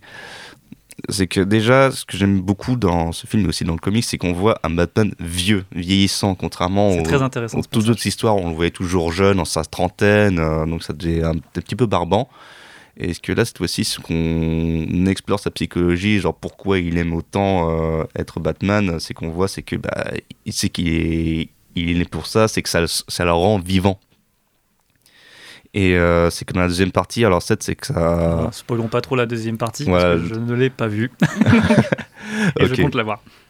Donc bref, c'est jusqu'à la fin de la première partie, c'est que bah, Batman est bel et bien revenu, euh, il a du nouveau son statut, mais il va devoir affronter un autre euh, adversaire plus puissant que lui, mais je dirais pas plus. Là, on va juste dire il doit se dépasser en tant qu'homme. Voilà, c'est dépassé euh, en tant qu'homme. euh. Et en tant que chauve-souris. Euh, tu as lu euh, le, la, la BD, ou c'est une BD ou roman graphique, je sais pas comment on peut dire, Ouais, de euh, Frank Miller? Ouais, je l'ai lu et en fait je l'ai lu euh, après que j'ai découvert l'adaptation en fait. Et je trouve que euh, l'adaptation a été plutôt fidèle au comics. C'était une si- des questions que j'allais te poser. Voilà, et euh, ils, ont changé, ils ont changé quelques, quelques parties euh, parce que quand même le, le roman graphique de Frank Miller euh, c'est un peu décousu par moments, notamment euh, visuellement parlant. Et euh, ils ont aussi euh, enlevé certaines parties parce que c'est vrai qu'il y a tellement de détails. Mais euh, c'est vrai qu'aussi dans le comics de Frank Miller, Ouais. c'est qu'il y avait une euh, surabondance des médias. Où il critique ouvertement justement les infos il y en a H24. quelques- Il y en a quelques-uns des passages quand même avec les infos, Mm. avec l'Anna Lang aussi qu'on voit Oui, oui, tout à fait. vite fait. Donc voilà, donc c'est vrai qu'aussi à travers cette adaptation, on revoit d'autres personnages qui ont aussi vieilli. Donc euh, Joker qui est dans un état catatonique parce que euh, maintenant qu'il n'y a plus Batman, euh, il se dit qu'il ne sert plus à rien. Ouais, il a perdu sa raison d'être. Voilà, puis euh, Double Face qui, euh, qui, a, su- qui a subi une chirurgie esthétique qui maintenant Qui est a les deux monoface. mêmes- voilà, qui a les mêmes faces. Et c'est tout. Et c'est tout. Donc justement, tu parles, tu dis que c'est un peu décousu, et moi quand j'ai vu le film, c'est vraiment ce que j'ai ressenti. Alors je pense qu'on entrera dans les détails avec euh, certaines réactions, mais j'ai une question là-dessus quand même. Je trouve qu'il y a trop d'éléments qui viennent sans trop placer le contexte, Et en fait, j'ai l'impression que si on connaît pas l'œuvre de base ou si on n'est pas un habitué de Batman, c'est difficile de rentrer dans ce film. C'est que moi qui ai cet avis ou toi tu trouves que c'est à peu près la même chose peut-être pas? Ouais, si, c'est euh, c'est pas un film qui va vous prendre par la main, ou même le comics, euh, qu'il y a des, des références. euh. donc, effectivement, la mort du deuxième Robin, ça fait. euh, c'est- faut le savoir, hein. faut, faut le savoir. D'ailleurs, ce Robin-là, c'est que c'était les lecteurs qui ont choisi de, de le tuer. C'est que. euh, et c'était une certaine partie, euh, je crois que c'était dans les années 70. Et en fait, ce Jason Todd, il était très peu apprécié de par les lecteurs. Alors euh, Jason Todd, euh, c'est qui? C'est le deuxième Robin, c'est celui qui suit. D'accord. C'est l'héritier. Et euh, c'est qu'à un moment donné, DC Comics a, proposé aux lecteurs de choisir euh, soit euh, ce Robin-là vit, soit il meurt. Et ben, les lecteurs ont choix a choisi le deuxième. Donc voilà, Non, donc. euh, non, non, non, 5005 contre 5000, hein, je crois, Mm. les votes. Ah oui, ah, il y a Mm. cinq enfoirés euh, qui ont fait le choix pas très très gentil. C'est un peu les cinq jokers. Donc, euh, on a un Batman, comme on a dit, usé un peu physiquement. T'as as bien aimé ce traitement du personnage? T'as commencé un peu à développer, mais si tu pouvais continuer. Ouais, si, c'était surtout de voir bah, euh, bah, qu'est-ce qui devient après toutes ces années de lutte. Parce que forcément, quand on voit toutes ces aventures où il est dans ses éternelles trentaines, quarantaines, euh, là tu le vois un peu euh, usé, aigri. euh, puis surtout, on voit les séquelles de la mort du Robin où Oui. il est devenu complètement alcoolique. Et justement, le fait qu'il revienne, il est d'autant plus violent. Alors, la différence entre le, le comics et l'adaptation visuelle, c'est que dans le comics, il y a énormément de monologues intérieurs. Et euh, justement, ces monologues intérieurs, ça explique euh, bah, euh, Batman, ses, te- ses techniques et le fait que bah, il aime beaucoup le- son La rôle. baston. Voilà. Puis euh, il y a un passage où à un moment donné, c'est peu de temps après euh, qu'il ait euh, la cape, c'est qu'il est en train de traquer des criminels genre dans un bâtiment abandonné. Et il explique en fait toutes les techniques qu'il utilise, notamment une, il disait voilà, il y en a sept, il y en a euh, quelques-unes qui permettent euh, de tuer, d'autres d'assommer, et le dernière fait mal. Et il choisit celle-là, justement. Et, euh, Vas-y, vas-y. mais dans le film, c'est qu'on a quand même réussi à le retranscrire, euh, quelques parties de monologue visuellement. Merci beaucoup pour cette intervention et je me retourne tout de suite devant Gabriella. Tu as vu le film, comme tout le monde. Oui. T'en as pensé quoi? Alors, euh, un peu mitigé, mais j'ai quand même passé un bon moment. Déjà, j'aime bien. euh, je savais pas du tout euh, quand, je, quand on a commencé à le regarder que ça allait être Batman vieux. Donc, du coup, ce parti pris de. de. Voilà, de, de parler de Batman quand il est plus vieux, euh, c'est quelque chose que j'avais beaucoup aimé. Après, je, je te rejoins un peu sur le fait que. Moi, ça m'a pas dérangé parce que je connaissais à peu près quand même Batman, mais euh, faut pas montrer ça à un novice qui connaît pas du tout Batman parce que je sais pas, on amène double face un peu. En fait, j'ai bien aimé l'histoire avec les mutants parce que c'est un peu nouveau pour moi. Et après, les rappels, euh, les clins d'œil à d'autres euh, à d'autres méchants emblématiques de Batman, euh, je trouvais ça un peu limite en trop. euh, Enfin voilà, j'ai bien aimé, j'ai bien aimé le style graphique, j'ai passé un bon moment, etc. Il y a des moments un peu plus ou moins longs. Mais voilà, je, je pense que j'aurais, plus aimé peut-être avoir juste l'histoire avec les mutants, qui est la nouvelle histoire. Quoi. Mathieu, tu en as pensé quoi de ce film? Alors moi j'ai adoré parce que je pense comme beaucoup de gens qui sont nés dans les années 90, j'ai grandi avec le dessin animé Batman. Donc euh, c'est vraiment euh, très, le bon super-héros euh, qui a marqué mon enfance avec Spider-Man, mais Batman de manière beaucoup plus euh, présente quand même.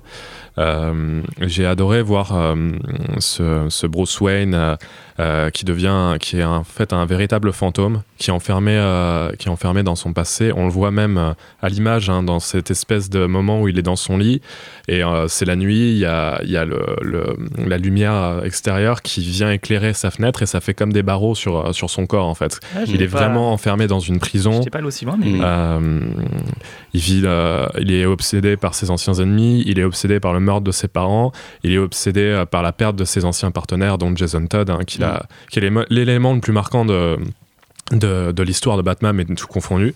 Et, euh, et surtout, il est obsédé par son rôle de justicier. Et on voit qu'il a, il a perdu euh, l'essence de vivre. Il veut même mourir au tout début du film. Enfin, il, est, il, est, il est complètement brisé. Et ce film, cette espèce de diptyque, euh, est super bien réalisé parce que euh, justement, c'est un peu Batman qui va reprendre sa cape, mais aussi qui va chercher enfin quoi faire en fait. Comment, euh, comment enfin s'accomplir. Et, c'est assez génial. hein. J'ai adoré ce film. Il y en a un autour de la table qui a des choses à dire. On en parlait pendant la pause. Jordan, qu'as-tu pensé de ce film? Oui, mais mes chers compatriotes, voilà, comme dirait euh, notre feu président euh, Jacques Chirac, cela m'en touche une sans faire bouger l'autre. Attends, je vais chercher ma batte. non, en, en réalité, je, je, je ne, je ne me sens pas la cible euh, de ce film, mais euh, je vais quand même en parler. Pourquoi je n'ai pas aimé? Je pense que c'est intimement lié à, à l'animation, tout simplement. Euh, je ne sais, pas je sais pas si c'est parce que j'ai été abruti par les mangas quand j'étais gamin, Euh, mais voilà, les, les dessins, quand ça ressemble à Martin Mystère, euh, quand ça ressemble au dessin animé Jackie Chan, j'ai du mal. Mais, Fais euh, gaffe, euh, Ludwig, est- Ludwig est en train de se lever de, de sa chaise. Attends, attends, attends, j'ai pas fini, j'ai pas fini. C'est honteux. Euh, et d'ailleurs, je pense que l'animation joue un peu sur le rythme du film. J'ai jamais réussi à rentrer dedans. J'ai l'impression que les personnages ont deux tensions. Euh, mais c'est aussi parce que l'histoire et les origines de Batman, j'ai l'impression de les avoir entendues des milliards de fois, même si cette fois on a euh, voilà, le prisme de Batman vieux. Ça parle quand même encore de, de son enfance, de, de ses traumatismes. Bah, euh, il vit ça. un peu avec, avec ses démons. hein. Voilà, c'est ça. Et c'est le personnage. Et moi-même, je ne suis pas fan de films de super-héros. Et euh, ce qui m'intéresse quand je vais voir un film de super-héros, du coup, c'est surtout euh, les CGI super bien faits. euh, voilà, c'est vraiment le cinéma popcorn euh, par excellence. C'est-à-dire, c'est le dernier Avengers que j'ai aimé parce que euh, je me suis régalé visuellement, quoi. Mais sinon, euh, je j'étais pas plus intelligent, quoi, quand je suis sorti, quoi. Est-ce que tu peux prendre du plaisir à regarder un Transformers? non, non, non. Mais le- Comme tiroté tiré. Il y a un minimum d'histoire. On a d'autres, Attendez, on a voilà. d'autres arguments pour Transformers là, mais on va Le rester sur premier se regarde, la suite, c'est des immondes daubes. Ouais, le premier n'était pas non plus Bon, fantastique. Voilà, voilà. Et puis j'ai cette nostalgie du Batman de Tim Tim Burton aussi. euh, que j'ai pas retrouvé dans voilà dans le film d'animation mais voilà Mais c'est Euh, pas la même chose. chers auditeurs voilà chers auditeurs je ne suis pas la cible écoutez plutôt mes collègues Euh, moi, moi bah, comme je vous ai dit, euh, ça s'est entendu sur la question, c'est que j'ai trouvé qu'il y avait beaucoup de choses qui étaient un peu, on va dire, mal amenées. Par exemple, la pièce de double face, j'ai pas compris que c'était double face, savoir qu'ils disent il a rayé les deux côtés de la pièce. Voilà, il y a beaucoup de choses comme ça qui m'ont un peu fait sortir du film. Par contre, le traitement de Batman vieux, c'est quelque chose que j'aime beaucoup parce que c'est, euh, c'est comment dire. C'est nouveau. Non, mais c'est c'est nouveau, mais en fait, c'est comme on sent qu'il est tiraillé de tous les côtés. euh, C'est Batman, il est, pas, il est pas bien dans sa tête, il se déguise en chauve-souris le soir pour aller castagner des méchants. C'est Il a quelque chose qui va pas, et on a accentué un peu ce côté euh, un peu, ah, j'ai envie de dire aliéné, mais c'est pas ça. Et puis avec la vieillesse qui accentue, je trouvais que c'était encore mieux.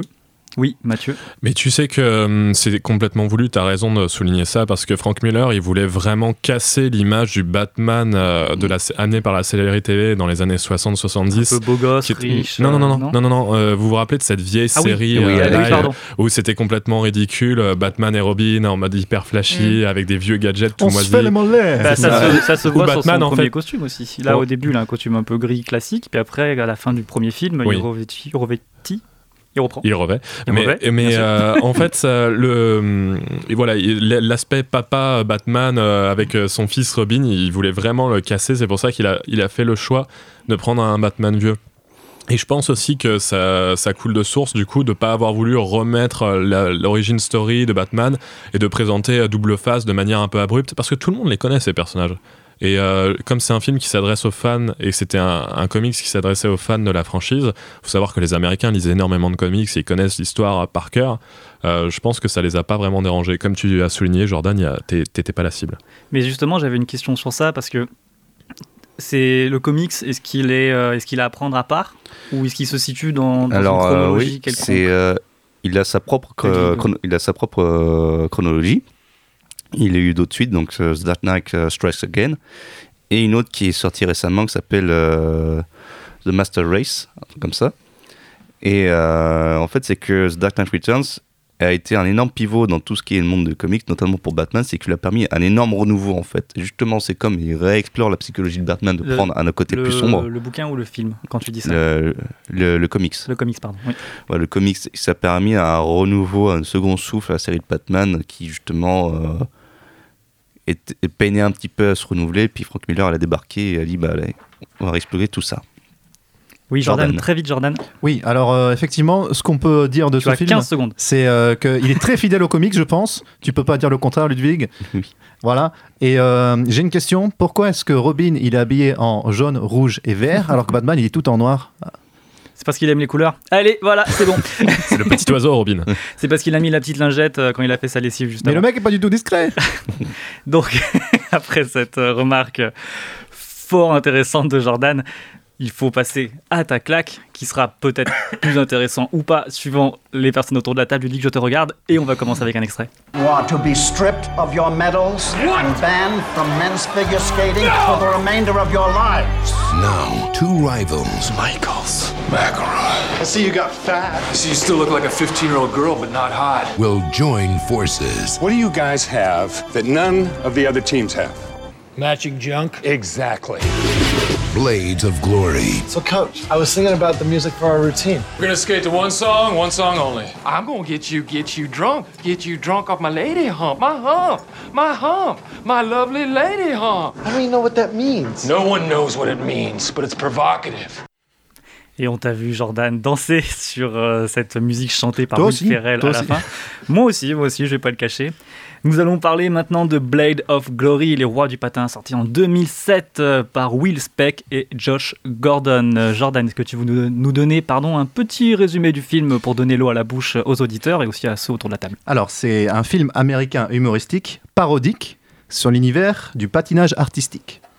Ça se passe aux États-Unis. C'est l'histoire euh, de deux patineurs, Chaz Michael Michaels et James McElroy, joués par John Heater et Will Ferrell.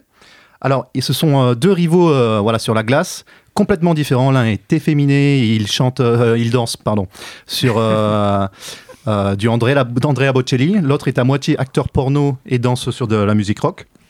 Bon, il se trouve qu'ils vont s'engrainer voilà, quand ils, ils gagnent tous deux à égalité une médaille d'or. Et en se battant devant la télévision, ils sont bannis de la Fédération américaine de patinage artistique. Et du coup, ils ne peuvent plus patiner en simple.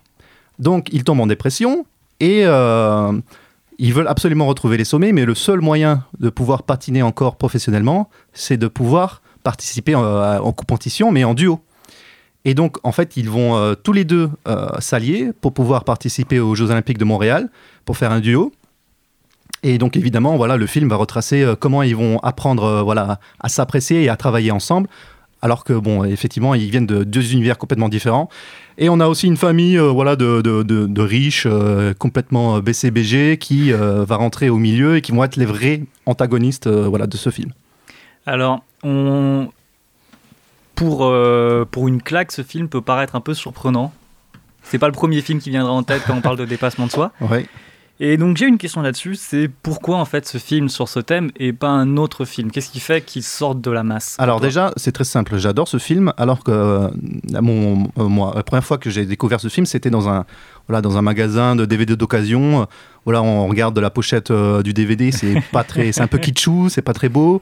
Euh, mais cependant, entre temps, j'avais vu Napoléon Dynamite, qui est un- une comédie indépendante euh, sur l'Amérique profonde, avec euh, qui a révélé John Heater, qui est un acteur que j'adore absolument. Il est absolument trop drôle dans Les Rois du patin. Et euh, Will Ferrell, voilà, qui, voilà, qui était assez connu plutôt dans des seconds rôles en France sur des films comiques avec Ben Stiller, Owen Wilson, mais qui a vraiment des rôles premiers euh, dans- sur des films qui sont très connus aux, aux États-Unis comme euh, Elf, euh, voilà, euh, Tagaleda Nights. Et également, on a euh, le présentateur vedette. Voilà, et donc je me suis dit, je vais donner une chance à ce film car il y a aussi le fait que ce soit du patinage artistique et que moi et le patin, on a une histoire. C'est-à-dire que je me suis cassé le bras à la, à la patinoire de Vegapolis en 2002 et voilà, c'est il, il était temps que voilà Que qu'on- tu exorcises tout que, ça. voilà, que j'exorcise tout ça. Est-ce que tu t'es roulé à patin Oh. J'ai roulé des patins. Pardon. On Euh, attendait les blagues de Ludwig on n'est pas déçus. Du coup, tu veux savoir un petit peu plus à propos du dépassement de soi Oui, vas-y, j'allais te poser la question. Bah, je peux me barrer sinon. hein, c'est- Désolé, je suis un peu excité. Voilà. Vous Vas-y. pouvez le, le- Attends un le peu là, ton excitation là, je. Donc le dépassement de soi. Donc, euh, bon, voilà, les, les protagonistes se détestent, c'est clair. Euh, déjà, ils doivent apprendre à, travailler ensemble. C'est un duo 100% masculin interdit en réalité euh, dans, la vraie vie, quoi. Euh, mais le film essaye justement tout au long du film de, bousculer cet univers du patinage artistique Euh, c'est un univers qu'on peut penser vraiment assez voilà réglementé. vraiment, on imagine le patinage artistique comme un univers aussi assez efféminé. c'est pour une élite en quelque sorte, mais en fait, il y a plein de patineurs qui essayent de bousculer un petit peu ces règles. Par exemple, en France, on avait Philippe Candeloro euh, qui avait fait des, euh, voilà, des, prestations sur des musiques de Braveheart, euh, voilà, déguisé en héros écossais. Ou alors euh, avec la musique du parrain, euh, avec l'univers du parrain. Voilà, c'est vraiment en quelque sorte essayer de, de- montrer euh, voilà, au plus grand nombre à travers ces acteurs comiques qu'on peut faire autre chose avec euh, le patinage artistique. Euh, il y a aussi euh, à ce, ce moment euh, du film où, euh, pour pouvoir gagner euh, voilà, les Jeux Olympiques, ils doivent absolument euh, travailler sur un, voilà, un geste, euh, voilà, un, un pas. Le un- Iron Lotus. le, voilà, le, le lotus de fer qui est soi-disant voilà, euh, un pas qui, qui, a, qui vient de Corée du Nord. et qui- Bon, c'est évidemment du bullshit. je, je pensais pas. Voilà, dire. Et c'est une espèce de, de toupie voilà, qui envoie en l'air son acolyte. Son acolyte en l'air doit faire un salto. Euh, ensuite, euh, celui qui est en bas doit faire euh, une toupie qui doit frôler la gorge de son acolyte qui est en train de faire un salto. Une espèce de kickflip. Voilà, c'est ça. Et, qui, et il doit le rattraper par euh, le poignet et la cheville. Bon, c'est un move qui n'existe absolument pas. Et qu'on aimerait voir. qu'on aimerait voir. Mais par contre, euh, on a des, des patineurs français d'ailleurs qui, euh, qui ont fait des moves qui étaient super dangereux et qui étaient là aussi pour, en quelque sorte, révolutionner du monde du patinage. C'était Surya Bonali qui, euh, aux Jeux Olympiques de Nagano en 98, avait fait un salto arrière euh, sur la glace pour la première fois. Et sauf qu'elle s'était brisé la cheville, que d'ailleurs comme dans le film. euh, comme dans le film, euh, à un moment donné, Chaz Michael Michael se, se brise la, la cheville. Elle s'était brisé la cheville et donc elle a fait un salto arrière et elle s'est rattrapée sur une jambe. Ce qui est complètement hallucinant. Et, euh, et donc, en fait, le dépassement de soi, c'est évidemment voilà, ces personnages qui essayent euh, voilà, de, travailler ensemble, euh, de dépasser voilà, le- le- le- leur personnalité, tout ça. Mais aussi, aussi c'est le dépassement de la discipline, voilà, tout simplement. Bah, c'était super intéressant, je t'ai pas coupé parce que j'étais captivé, attention. Après, moi je trouve que ce film, de toute façon, t'as parlé des, un peu des musiques un peu, on va dire, qui sortent des sentiers battus. Pour moi, dès qu'il y a euh, Marky Mark avec Good Vibration, de toute façon, ça reste forcément un bon film. Et puis Queen à la fin.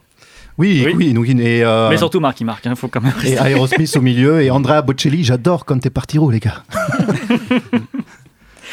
Alors, du coup, tu nous as dit que tu n'aimais pas le film précédent avec euh, Batman. Et là, maintenant, on échange un peu les rôles. Ludwig, j'ai cru comprendre que tu n'aimais pas le film. Attention, la petite Pourquoi chargée. Je t'en prie. Alors, euh, c'est tout simplement, euh, c'est comme au niveau réalisation, c'était euh, c'était plat quoi. Puis en fait, euh, Will Ferrell, c'est pile ou face. C'est soit euh, tu Comme vas te marrer, face. ouais, un toi pour le mot. soit tu vas bien te marrer, soit tu vas te faire chier. Et moi, c'était dans le deuxième cas, parce que bon, Will Ferrell, il est marrant aussi dans Elf et puis aussi dans Ron Burgundy où Ouais. c'est marrant, mais là, je- vedette, en français. Ouais, voilà. Mais là, c'est que euh, sur ce film-là, j'ai l'impression de retrouver ces mêmes rôles sur les autres comédies qu'il a déjà faites. Et euh, je dis, ça, ça, ça se répète un peu, euh, les mecs, euh, le jeu est ultra exagéré. Oui, je pense que tu, tu as raison en fait que euh, Will Ferrell, le rôle de Will Ferrell, ça ressemble un peu à ce qu'il avait fait avant. Mais euh, ce qui est intéressant justement, c'est euh, l'association avec John Heater, qui est vraiment un, acteur qui était vraiment pas connu à l'époque, qui sortait de Napoléon Dynamite. Napoléon Dynamite, un personnage très refermé, voilà, une espèce de geek, voilà, adolescent, et qui, qui se révèle euh, aux yeux, voilà, du monde entier avec ce personnage complètement euh, hallucinant, qui a un costume de pan euh, et encore qui voilà qui qui dépasse les stéréotypes parce qu'on peut penser oui euh, voilà il est patineur et en plus il est efféminé il est forcément gay mais en fait pas du tout c'est justement euh, c'est lui qui voilà qui en quelque sorte euh, va avoir l'élu de son cœur euh, à la fin quoi Et pour rester. euh, une femme évidemment Pour rester vite fait sur l'humour euh, du film, t'as une blague préférée, toi, qui t'a qui t'a transcendé? Mais justement, vous savez, on a tous un film. On a un film euh, voilà, qu'on a vu des milliards de fois. On se dit, oh, je vais pas le regarder une, une nouvelle fois. Quoi. Et puis, on, on- on- voilà, on commence à le regarder. Puis fait, on rigole, on rigole, on rigole tout le temps. Donc, j'ai beaucoup de blagues. Mais j'en ai, j'en ai noté quelques-unes. T'as le droit qu'à une seule. Ah, d'accord. Choisis la meilleure. Alors, moi, ce que j'adore, c'est euh, à la fin, après la course-poursuite, quand euh, le personnage de Chaz Michael Michaels doit faire de la tyrolienne avec son slip pour aller sur la glace. Et au passage, comme la tyrolienne est un peu basse, il découpe avec ses patins tout le public. ça, ça me, ça, ça me tue. Ça me, je suis mort. euh, voilà, je, voilà, je mort de rire, tout simplement. Quelque chose à dire sur cette blague, Mathieu? Euh, bah écoute, pas film, forcément hein, sur euh. cette blague. Euh, je pense que je vais regarder les films avec Ludwig maintenant hein, parce que je suis un peu, un peu d'accord avec lui. Non, en vrai, j'ai pas, j'ai pas passé un mauvais moment. C'est un peu. euh, je l'ai regardé un dimanche matin et c'est un peu le film du dimanche matin, quoi. Ouais, On fait le regarde tranquillou euh, dans son canapé. Alors, mode cuite. Voilà. je ne préciserai pas dans quelles conditions.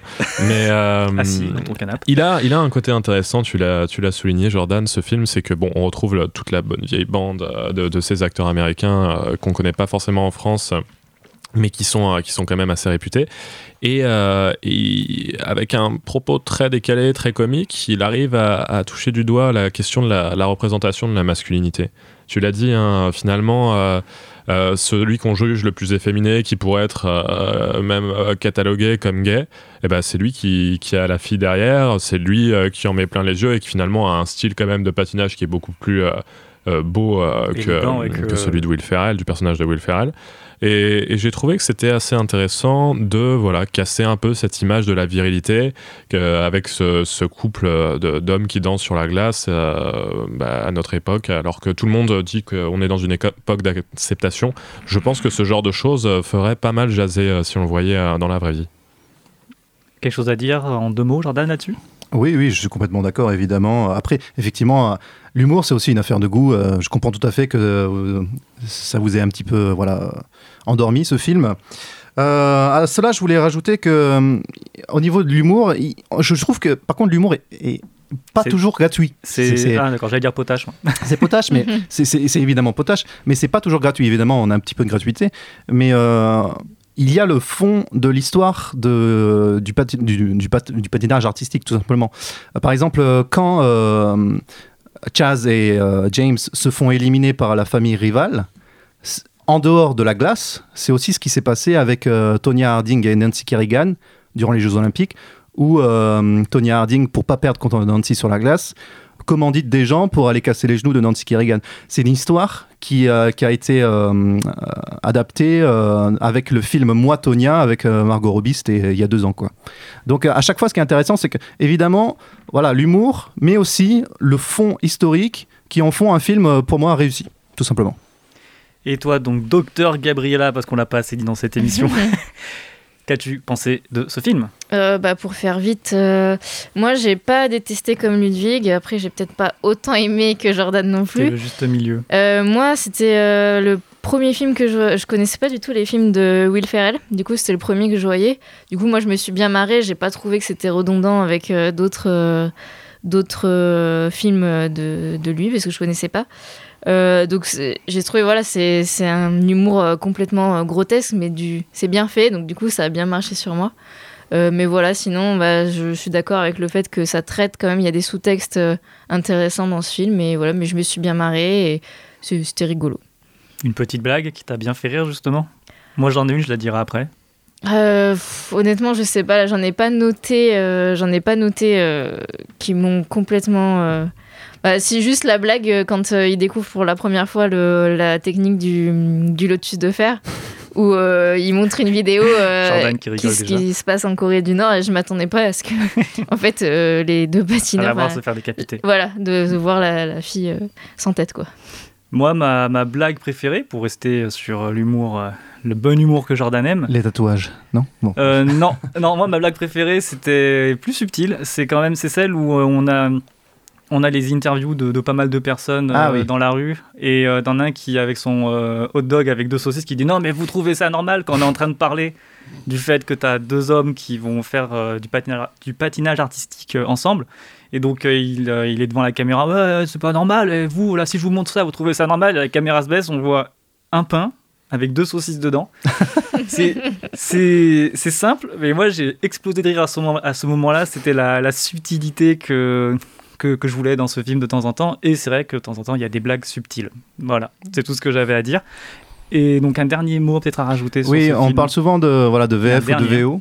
Ouais. Euh, ce film est à voir en VO parce que je pense que c'est un film qui a été euh, voilà, doublé un petit peu à l'arrache. On va pas se mentir, je crois qu'il est sorti seulement en DVD ou alors euh, en au cinéma, il est resté peut-être une semaine. Euh, Il a fait 5000 entrées au cinéma. voilà, c'est voilà, parce que Will Ferrell n'est vraiment pas connu, surtout en 2007. C'était vraiment pas connu et euh, Napoléon Dynamite non plus. Et en plus, la beaufrie, c'est quand même très difficilement traduisible. Donc euh, voilà, vous regardez-le en VO, vous n'en regretterez pas. Bah, généralement, les blagues en VO sont quand même de meilleure qualité. Et ben, c'est sur ces bons mots qu'on a terminé l'émission. Mais avant de terminer l'émission, on a chacun est venu avec sa petite recommandation du mois. C'est l'heure de la claque du mois. Écoute, c'est incroyable. Insensé, vraiment, assieds-toi. Tu vas voir, écoute. Non mais sans déconner, regardez bien. Qu'est-ce que vous en pensez? Ça me fait penser à des petits chiens C'est parfait, bah vous au moins vous manquez pas d'imagination. Oh, c'est génial C'est de toute beauté Splendide Absolument merveilleux Ah c'est surprenant. Ah oui, Ok, elle est bonne. C'était formidable, Billy. Et donc, pour clore cette émission, on est chacun venu avec une euh, recommandation, quelque chose qu'on a vu ce mois-ci, qu'on a envie de partager. On va commencer avec toi, Mathieu. Quelle est ta claque du mois?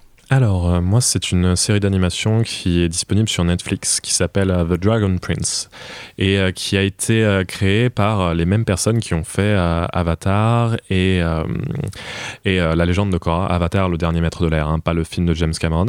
C'est très très chouette. Ça parle, ça se situe toujours dans une espèce de monde un peu comme dans Avatar d'heroic fantasy où on est sur un continent qui est, qui est divisé entre le monde des hommes et le monde des elfes. Le monde des hommes très terre à terre, le monde des elfes très magique. Euh, c'est un bon moment. C'est euh, 8 épisodes, je crois, par saison. Il y en a 3. Il y aura sûrement une quatrième saison, mais voilà, si vous voulez vous divertir euh, et, euh, et avoir des personnages assez intéressants à, à l'écran, regardez euh, The Dragon Prince. Eh ben, c'est noté pour moi. Jordan, quelle est ta claque du mois? Alors ma claque du mois, c'est le film À couteau tiré de Ryan Johnson, Knives Out en original. Euh, donc euh, c'est une adaptation en quelque sorte euh, du jeu de société euh, Cluedo, tout simplement. Vous avez déjà joué au Cluedo avec votre famille, j'imagine. Voilà, on s'ennuie un peu, euh, on s'endort, euh, on finit jamais la partie parce que bon, euh, voilà, il y a, il y a le gamin qui pleure. Bon bref, c'est très très frustrant. Par contre, le film est très tellement drôle et en fait, imaginez la partie de, de Cluedo en famille, mais euh, sous cocaïne quoi. C'est vraiment accéléré à fois 3000. Euh, L'humour est absolument super drôle, les personnages sont super bien filmés, la mise en scène est géniale et euh, Daniel Craig magistral. Euh, je suis amoureux de lui, voilà. Euh, Knives Out, allez le voir, euh, c'est exceptionnel. Ludwig, pour toi, ta claque du mois Eh ben, ce serait une bande dessinée italienne qui parle justement le Caravage, le peintre euh, illustre de la, de la Renaissance. Donc cette BD a été réalisée par Milo Manara qui était sorti en 2015 et ça parle justement du parcours de, euh, du Caravage durant cette époque et c'est sorti en deux tomes.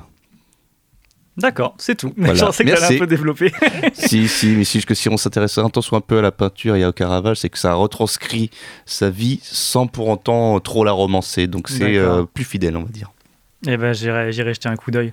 Gabriella, ta claque. Alors moi, bah, c'est assez divers euh, aujourd'hui parce que c'est un jeu vidéo euh, qui s'appelle Gris. C'est un jeu indépendant qui est sorti en décembre 2018 et c'est un jeu qui a été fait par un studio, c'est leur premier jeu en, en Espagne. Euh, en fait, l'histoire, c'est qu'on va incarner Gris, qui est une jeune fille qui va perdre sa voix au début du jeu.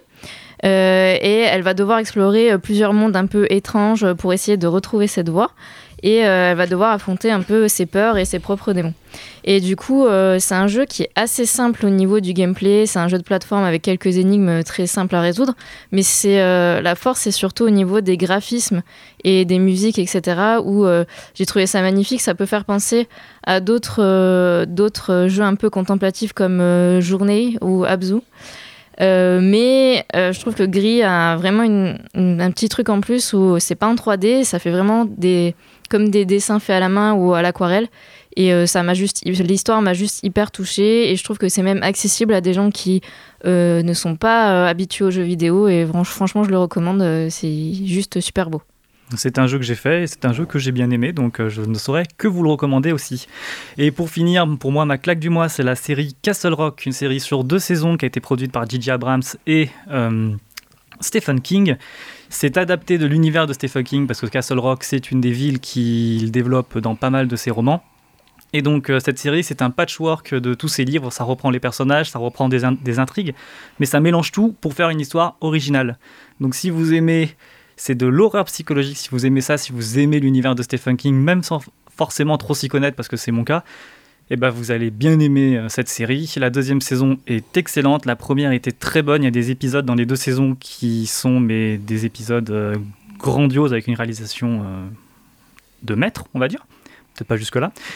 Mais la fin de la saison 1 était, pour pas mal de personnes, très décevante. Mais il faut passer par-dessus ça parce que la saison 2 est encore mieux. Et c'est disponible sur MyCanal pour la première saison et sur Hulu si vous parlez l'anglais, si vous le comprenez, aux États-Unis pour les deux saisons. Et c'est après ces 5 claques du mois, après ces 4 claques, il y a de quoi faire pour les auditeurs du coup euh, pendant le prochain mois avant, qu'on revienne ici. Parce que nous, on va se retrouver dans un mois. N'hésitez pas à nous suivre sur euh, Facebook, sur Twitter, à aller réécouter les émissions si vous voulez euh, réécouter nos petites voix suaves, délicates euh, que vous aimez tant. Je sais que vous nous aimez, je sais que vous nous appréciez. on va, merci à la technique aussi. On va, et merci à vous. On va se quitter avec une musique parce que j'en ai un peu marre de bafouiller et de galérer. La musique, c'est Yubaba Bridge par Senbei avec des petites morceaux de noir rôde dedans. Et on va écouter ça tout de suite. À bientôt.